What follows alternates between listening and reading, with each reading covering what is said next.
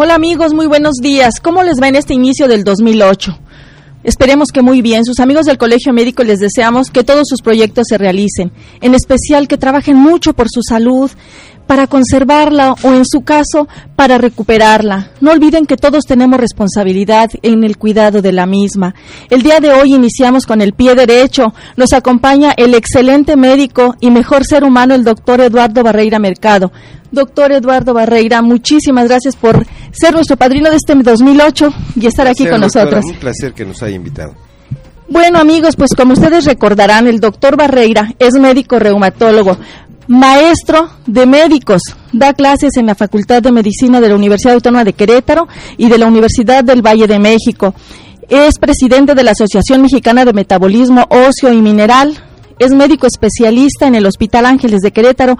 Y bueno, no olviden que pueden llamarnos al 215-2236 y 215-2106. Nos interesa conocer y resolver sus dudas, sus comentarios. Hoy vamos a platicar sobre un tema interesantísimo, los principales problemas reumáticos. Doctor Barreira, todo un reto, todo un reto este, este tema, ¿verdad? Para, para, para el médico de cualquier nivel. Bueno, tan importante como que la Organización Mundial de la Salud determinó que de la década del año 2001 al 2010 iba a ser precisamente la década de las enfermedades reumáticas y padecimientos musculoesqueléticos. Ya cuando una institución de tanta relevancia asigna 10 años a lo que es el estudio, la difusión, el conocimiento, la divulgación de lo que se sabe de estos padecimientos, porque son padecimientos de alto nivel y de mucha importancia. Claro que sí. Doctor Barreira, ¿Qué estudios se requieren para llegar a ser un médico reumatólogo? Bueno, los reumatólogos en, México somos pocos, probablemente alrededor de 400 dispersos a lo largo y ancho del país, por lo cual ciertamente no somos especialistas muy comunes comparados con otras especialidades como pudiera ser ginecología o cirugía o pediatría o otras tantas más. Y bueno, para ser reumatólogo se requiere eh, tener una formación muy sólida en medicina interna y luego hacer precisamente la especialidad en reumatología. Es una especialidad que interesantemente tiene que ver con una gran cantidad de enfermedades humanas porque interesantemente las articulaciones, todas las, una buena parte de las articulaciones del cuerpo están recubiertas de una membrana que produce no solo líquidos, sino que también funciona como parte del sistema inmunológico. A esta membrana le llamamos membrana sinovial.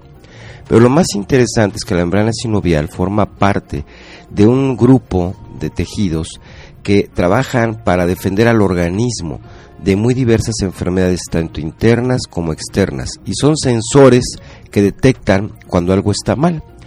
Por eso es muy común que los dolores musculoesqueléticos o las, este, las molestias articulares se presenten cuando el paciente va a enfermarse desde cosas tan simples como puede ser un cuadro gripal. Así es Ah, y dice, me voy a enfermar de algo, no sé de qué, pero ya me dolió todo. Así Hasta condiciones que pueden ser totalmente internas, como puede ser elevaciones de la glucosa en el caso de los diabéticos, trastornos de la función de la glándula tiroides, alteraciones en lo que viene siendo la, la, flora bacteriana en el tubo digestivo, en donde muy diversas condiciones, muchas realmente, las articulaciones pueden detectar que algo está mal y manifestar esto con dolor o inflamación. De manera que el que estudia reumatología ciertamente tiene que tener un conocimiento bastante amplio de lo que es la medicina interna, o sea, la medicina del adulto, para poder realmente ejercer con éxito y a profundidad esta especialidad.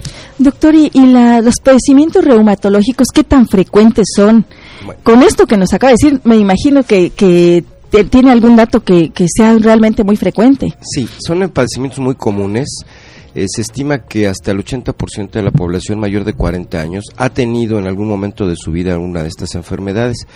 Pero nada más para darle una cifra eh, relevante, las enfermedades reumáticas son la primera causa de discapacidad eh, de discapacidad en, instituto, en instituciones de salud en México por causas de enfermedades no traumáticas. Qué barbaridad. O sea, sí que no sean accidentes o violencias, en fin, por enfermedades no traumáticas es la primera causa de discapacidad en nuestro país. Esto quiere decir que son padecimientos que lentamente van, desgraciadamente, desgastando a la gente y con alguna frecuencia a lo largo de los años terminan por causarle grados variables de minusvalía, de restricciones funcionales o de limitaciones para actividades comunes de la vida diaria. De manera que son padecimientos muy comunes. Muy comunes. ¿Y cuáles son estos padecimientos, doctor?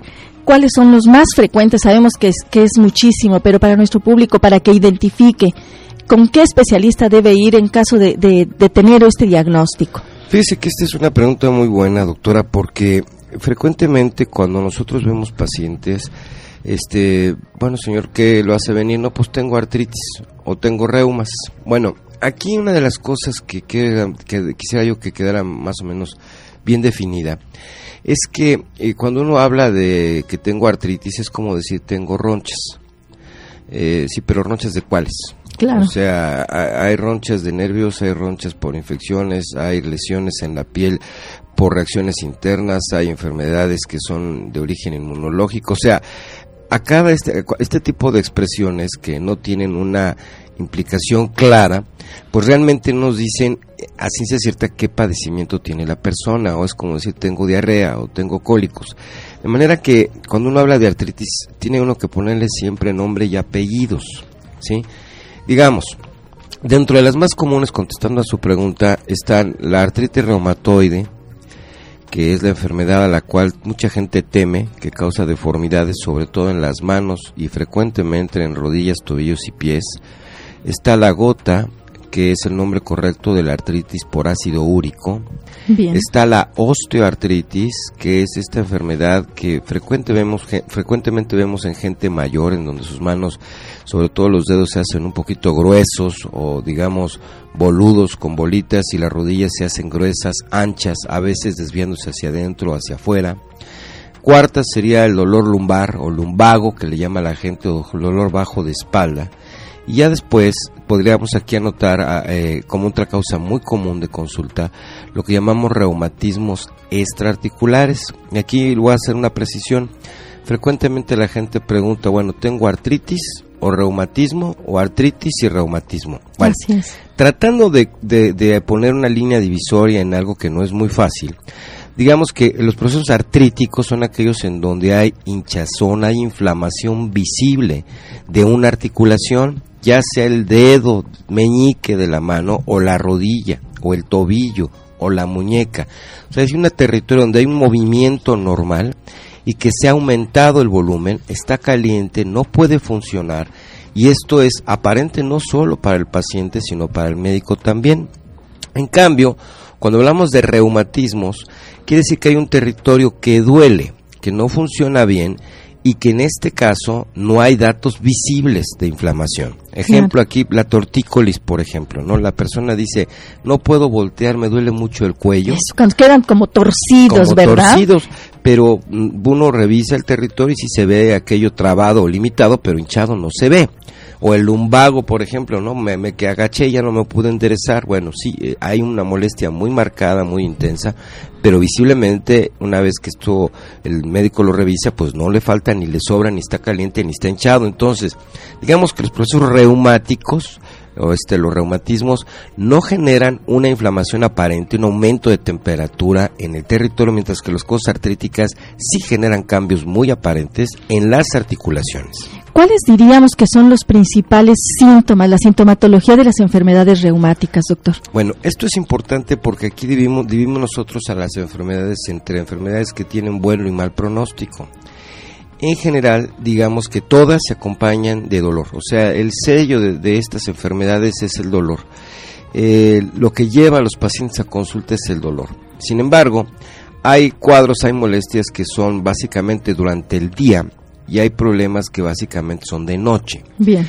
Aquellos que tienden a empeorar o tener mayor molestia o agravarse en la noche y al despertar, en general suelen ser padecimientos más severos, más serios, más peligrosos.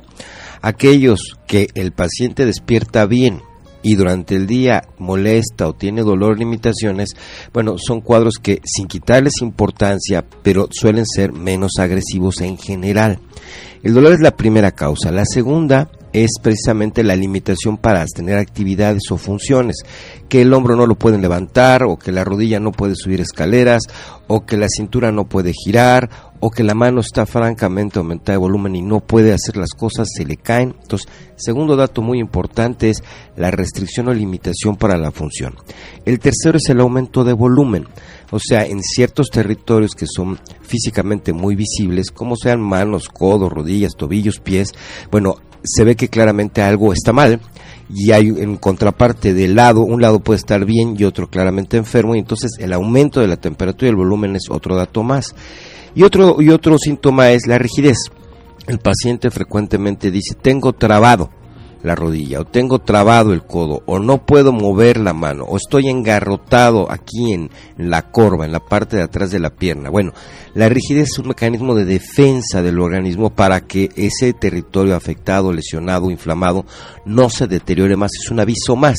De manera que podremos resumir entonces en dolor, limitación de la función, aumento de volumen y rigidez de la zona o del territorio comprometido.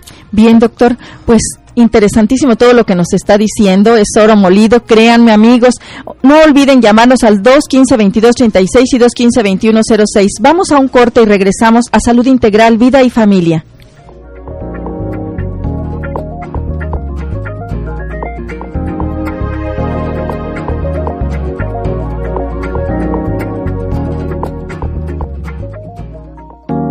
La importancia que requiere tu salud. Sigue escuchando Salud Integral, Vida y Familia. Viernes de 9.30 a 10. Un programa con compromiso social. Bien amigos, pues hoy les tenemos una noticia. A partir de hoy pueden consultar la página del Colegio Médico, que es www.cmqro.org, y escuchar directamente la, la entrevista que tenemos.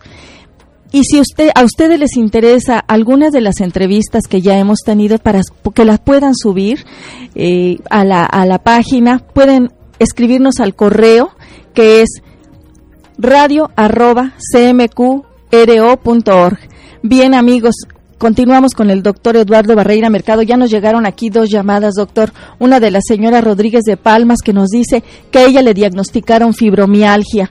¿Qué es esa enfermedad?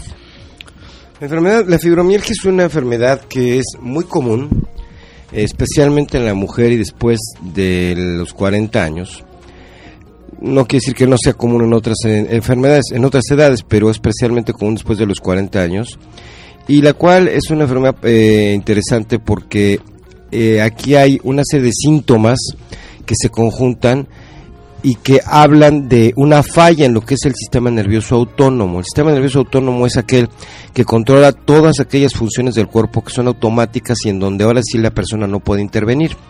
Hablamos, por ejemplo, de la presión, de la temperatura, del pulso, de la digestión, de ahora sí la función intestinal, del estado de ánimo, del sueño y el descanso y de otra serie de condiciones en que la persona diariamente a lo largo de la vida lleva a cabo, pero que están independientemente del control voluntario de su condición personal. Claro. Este sistema nervioso autónomo es un sistema propio que se maneja de manera independiente y que regula toda esta serie de funciones que son de alta precisión y de alta función. Bueno, en el caso de la fibromialgia el sistema nervioso autónomo falla se descompone como cualquier otro territorio de lo que es el organismo humano. Y en este caso, frecuentemente los pacientes experimentan una serie de síntomas que no solo es el dolor muscular, que es tanto en la nuca como en la espalda, la cintura y frecuentemente en codos y rodillas, sino además de esto tienen problemas para dormir, como otro síntoma de falla del sistema nervioso autónomo, frecuentemente tienen colitis, es muy común que esté asociado, dolores de cabeza, boca seca, andan con pérdida de la memoria o como desmemoriados, cambios de carácter y bueno, frecuentemente despiertan este, muy, muy, muy doloridos, muy, muy lastimados en las mañanas. Es una enfermedad cuyo origen, como en muchas otras causas, condiciones a ciencia cierta no se sabe bien, pero es muy común que la fibromialgia empiece en la etapa del climaterio.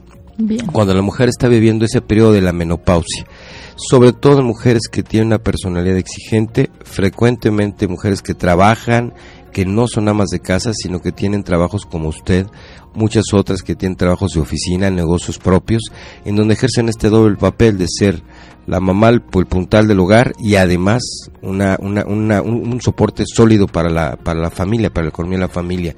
Casi todas ellas en su momento llegan a tener como evento detonante una condición previa que ha hecho que la enfermedad venga, como puede ser una condición fuerte, un cambio de vida, una pérdida económica, a veces problemas maritales, eh, conflictos de, entre lo que vienen siendo los hijos, en fin, a veces frecuentemente en esta enfermedad llega a haber un evento detonante previo, después de lo cual empieza el dolor, un dolor que los pacientes dicen me duele por todos lados y que bueno, ciertamente la fibromialgia una característica que tiene es que los exámenes de laboratorio nunca salen positivos, nunca sale Todo sale normal. Todo sale normal.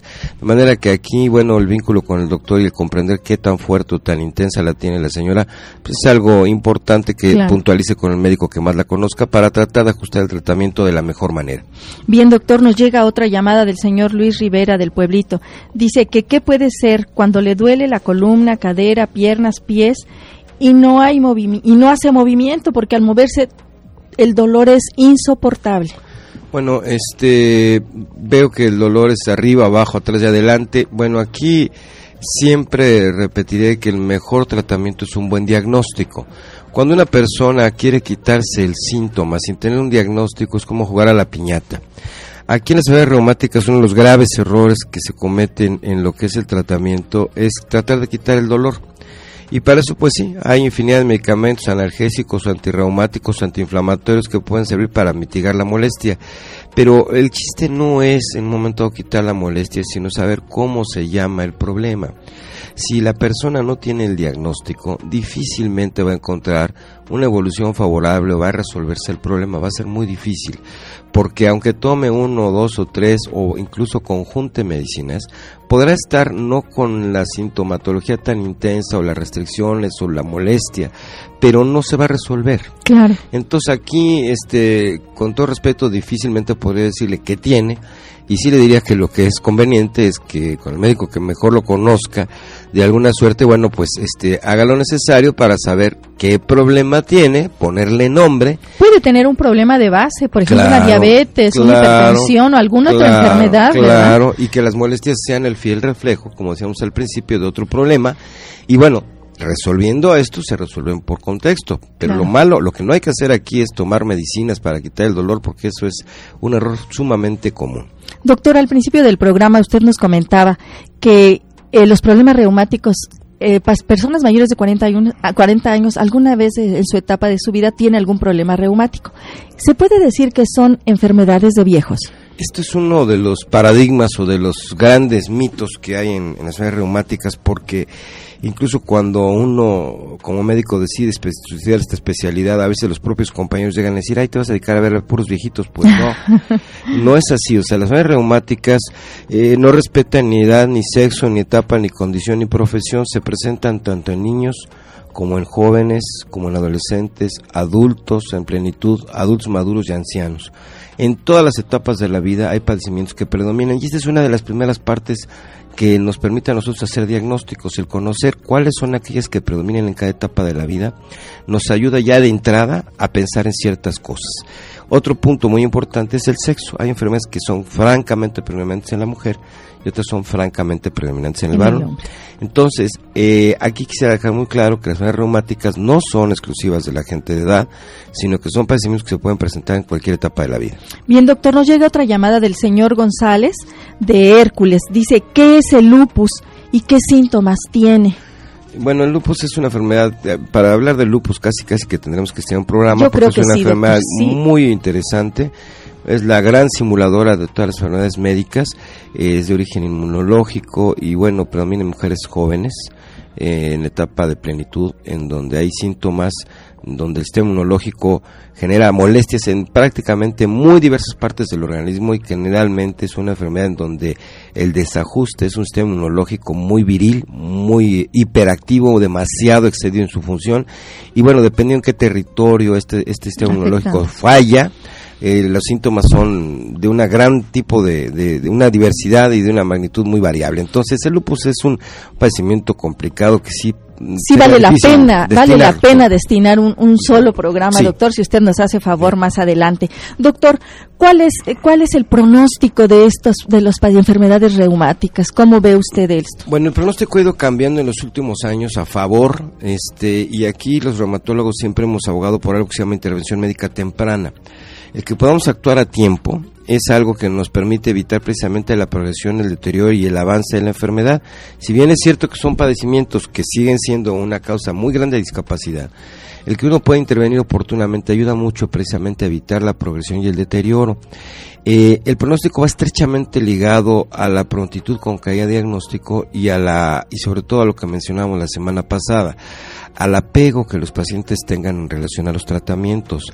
Tristemente para los padecimientos crónicos como enfermedades reumáticas, ya mencionábamos la semana pasada que las ofertas en mercadotecnia, en los medios de comunicación y en muy diversos, ahora sí, eh, recursos que le llegan a, a, la gente a veces a la mano, hay ofertas y propuestas de medicinas que aparentemente resuelven, curan y salvan cualquier cosa. Una de las cosas que más daño nos hace aquí es precisamente el, el, el, eh, que el paciente empeñe su esperanza, empeñe su dinero, dinero y empeñe sus anhelos en tratar de resolver algo a través de estas curas milagrosas que tristemente a veces lo único que llevan es a que se pierda mucho tiempo en la enfermedad avance y cause ya consecuencias y a veces nos llegan ya muy tarde. Entonces, el pronóstico ha cambiado mucho a favor. Si habláramos del lupus, por ejemplo, que se mencionó ahorita, bueno, ya el lupus tiene prácticamente una sobrevida normal lo cual hace 20 años no podíamos decir eso. Era una enfermedad que generalmente causaba gran deterioro profundo en aquel que lo padecía y a veces las expectativas de vida francamente se reducían.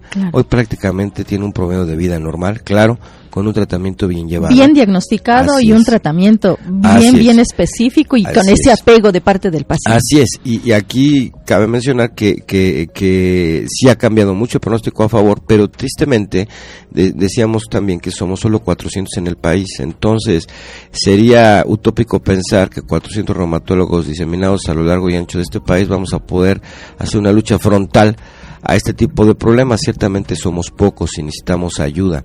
En este sentido, precisamente hay cursos de capacitación. En el caso personal del servidor, bueno, pues estoy inmerso en la educación médica en las universidades, tratando de precisamente tener aliados que nos permitan hacer diagnósticos tempranos y oportunos y tratamientos eficaces para que los pacientes con esto no tengan deterioro, discapacidad o minusvalía. Claro que sí. Doctor, ¿podríamos hablar que son curables los padecimientos reumáticos. Esta palabra curación, doctora Quintanilla, qué bueno que la menciona, porque la gente llega pensando así siempre, ¿no? ¿Me voy a curar o no? Bueno, si definimos curación como una condición en la cual un padecimiento no va a volver, o sea, digamos, algo se curó es porque se resolvió y no va a volver. Claro. Estrictamente diríamos que solamente hay dos condiciones en las cuales, o dos situaciones en las cuales las enfermedades médicas realmente se curan. Nada más se curan las, las infecciones y los procedimientos quirúrgicos. Nada más. Si una persona tiene apendicitis, bueno, la operan del apéndice y jamás le volverá a dar. Si tuvo salmonelosis, tifoidea, hepatitis, bueno, una vez resuelta la infección, jamás le volverá a dar, salvo que él vuelva a consumir algo contaminado, contaminado y le vuelva a dar, pero de no ser así jamás le volverá a dar. Fuera de eso, todas las demás patologías o todas las demás enfermedades del ser humano remiten. Esto quiere decir que si alguien fue alérgico, no sé, tuvo rinitis alérgica o asma en la infancia y estuvo en tratamiento con vacunas y yendo al alergólogo con el médico y usando medicamentos y llegando a la adolescencia se le fue la alergia, ya no usa nada y actualmente está muy bien nadie podríamos apostar de que esa alergia no va a volver o no pueda volver. Si una persona también padeció en su momento gastritis, úlcera y requirió al ver al gastroenterólogo y requirió medicina y estuvo dos o tres meses en tratamientos y ahora está perfectamente bien y hace seis o siete años de esto, nadie podría meter las manos a la lumbre porque ese problema no pueda repetirse. De manera que ya en, en todo este tipo de patologías, bueno, el organismo enseñó una susceptibilidad que es vulnerable a ciertas condiciones y entonces en las enfermedades reumáticas nunca usamos la palabra curación, tratando de ser muy académicos y precisamente tratando de seguir la regla en la cual algo que viene se resuelve y no vuelve. En este caso decimos las enfermedades remiten y de igual manera remiten otras, remite la gastritis, remite la, migraña, remite la, la hipotensión y remiten las, las lesiones en la piel, o sea, se van muchas veces no vuelven, algunas veces tienen recurrencias, se repiten. Bien, doctor. ¿Cuáles serían los exámenes mm, básicos o, es difícil el diagnóstico de las enfermedades reumáticas? No, doctora, el diagnóstico no es difícil, aquí hay que conocerlas. El, punto aquí es que hay que conocerlas y yo aquí les diría que quizás nuestra exhortación y lo que hemos tratado de hacer los reumatólogos, que las 10 más importantes sean del dominio y conocimiento plénico del primer médico de primer nivel de atención porque nos ayudaría mucho. Y esto que usted hace a través de este, estos escenarios no deja de ser un recurso valiosísimo para poder nosotros eh, transmitir información. Eh, quiero decirles que uno de los errores más graves que hay también es querer diagnosticar las cosas con exámenes de laboratorio. Nada suple la capacidad y la educación y el sentido clínico del médico. Nada. Frecuentemente llegan pacientes asustados, angustiados porque hicieron una prueba de factor reumatoide o de ácido úrico y ya, por eso estoy enfermo. Y no, o sea, aquí consideremos que el organismo humano es una condición, una dinámica, es un organismo, es un motor, una condición que se mueve y que bueno, cuando se hace un examen de sangre o de laboratorio, bueno, pues es una instantánea en la vida de esa persona. El cómo haya salido ese resultado, bueno, puede ser el fiel reflejo de la realidad, puede ser cercano a la realidad o estar muy lejos de la realidad. De manera que los exámenes de laboratorio pintan la casa, pero no hacen la casa. Claro. Así el diagnóstico lo debe establecer el médico y los exámenes de laboratorio, de las radiografías, nos ayudan a ponerle nombre. como así son. Así es, nos ayudan a ponerle nombre a las cosas, a entender mejor su dimensión, a valorar qué tan peligrosa es, qué tan fuerte está, pero no sustituyen nunca un diagnóstico hecho por el médico, a pesar de que nuestra forma de vida hoy sugiere que la tecnología suple a la figura médica. No, esto no. De manera que los exámenes que necesita uno para hacer diagnóstico son muy sencillos, son exámenes realmente simples que cualquier laboratorio de la época actual puede llevar a cabo y que no son caros incluso. Perfecto, doctor. Nos llega una llamada de María Mariana Ferrusca de Villas del Sol. Dice que padece artritis y que le dieron desde hace 25 años y que le han dado, le dieron cortisona para los dolores y lo hinchado, pero que se la retiraron porque le dicen que es muy dañina, pero que no la ha podido dejar porque realmente eh, lo hinchado y los dolores le persisten. ¿Qué, qué medicamento le, le orienta a usted que lo pueda sustituir? Quiero pensar que Mariana este, acaba de oír lo que mencionamos hace un rato. Las enfermedades reumáticas tienen que tener nombre y apellido decir artritis es como decir tengo colitis o tengo este cólicos o tengo mareos, pero no sabemos ni causa ni origen ni condición. Quiero pensar que ella tiene artritis reumatoide por lo que estoy aquí o escuchando de parte de la doctora Quintanilla y si así fuera, bueno, la cortisona todo mundo opina sobre ella sí, frecuentemente a favor, en contra, y es un terreno muy controvertido que la semana pasada mencionamos de paso. Pero a ciencia cierta, este, la cortisona puede ser tan buena o tan mala como esté bajo supervisión médica. Claro. Si la cortisona se usa bien, que es una familia de fármacos, no una sustancia, sino es una familia, como decir los González, si utiliza bien, puede impedir el deterioro el, la progresión e incluso el daño severo de territorios que en su momento con otras medicinas podrían en un momento no resultar. Como único tratamiento para la artritis reumatoide, si es que este es el problema, no es bueno. O sea, la corticoterapia, los esteroides, como único tratamiento para estas patologías es muy malo, porque salvan, rescatan territorios sensibles lesionados en donde uno le va a quitar al organismo aquellos áreas que están afectadas y la van a recuperar, pero no modifican la evolución de la enfermedad. Aquí la cortisona o cortisonas pueden ayudar a evitar el deterioro, pero el médico tiene que poner de fondo unas medicinas que llamamos inductores de remisión, son varias, que sí atacan la enfermedad, sí la detienen, sí modifican su evolución, sí evitan su progresión y que éstas si hacen el trabajo a corto o mediano plazo permiten no depender de la cortisona o cortisonas. Bien, doctor Barreira, pues nuestro tiempo se acaba. Yo por último quisiera agradecerle eh, como siempre, la generosidad de, compartir con nosotros sus conocimientos, que sin duda van a ser de gran ayuda para nuestro radio escuchas. Doctora, ¿qué teléfono pueden consultarle? ¿Dónde pueden localizarle a usted? Bueno, tengo la fortuna de estar en el Hospital Ángeles de Querétaro. Los teléfonos son 192 3089, 192 3090 que son, digamos, los teléfonos habituales. ¿Los podría repetir, doctor? Sí, es el consultorio 330 del Hospital Ángeles de Querétaro, teléfonos 192-3088 o 3089 o 3090. 192-3088 al 90. Mil gracias, doctor. Muy gracias. Muchas gracias, amigos. Como siempre, no olviden que Debemos cuidar nuestra salud. Les comparto rapidísimo, rapidísimo una reflexión. Cuentan que una vez un hombre caminaba por la playa en una noche de luna llena y pensaba de esta forma. Si tuviera un auto nuevo sería feliz. Si tuviera una casa grande sería feliz. Si tuviera excelente trabajo sería feliz. Si tuviera pareja perfecta sería feliz. En ese momento tropezó con una bolsita llena de piedras y comenzó a tirarlas una por una cada vez que decía sería feliz si tuviera. Así lo hizo hasta que solamente le quedaba una en la bolsa, la cual la guardó. Al llegar a su casa se dio cuenta que esa piedrita era un diamante muy valioso. ¿Te imaginas cuántos diamantes arrojó al mar sin detenerse y apreciarlos? ¿Cuántos de nosotros arrojamos nuestros preciosos tesoros por estar esperando lo que creemos perfecto o soñando y deseando lo que no se tiene, sin darle valor a lo que ya tenemos cerca de nosotros?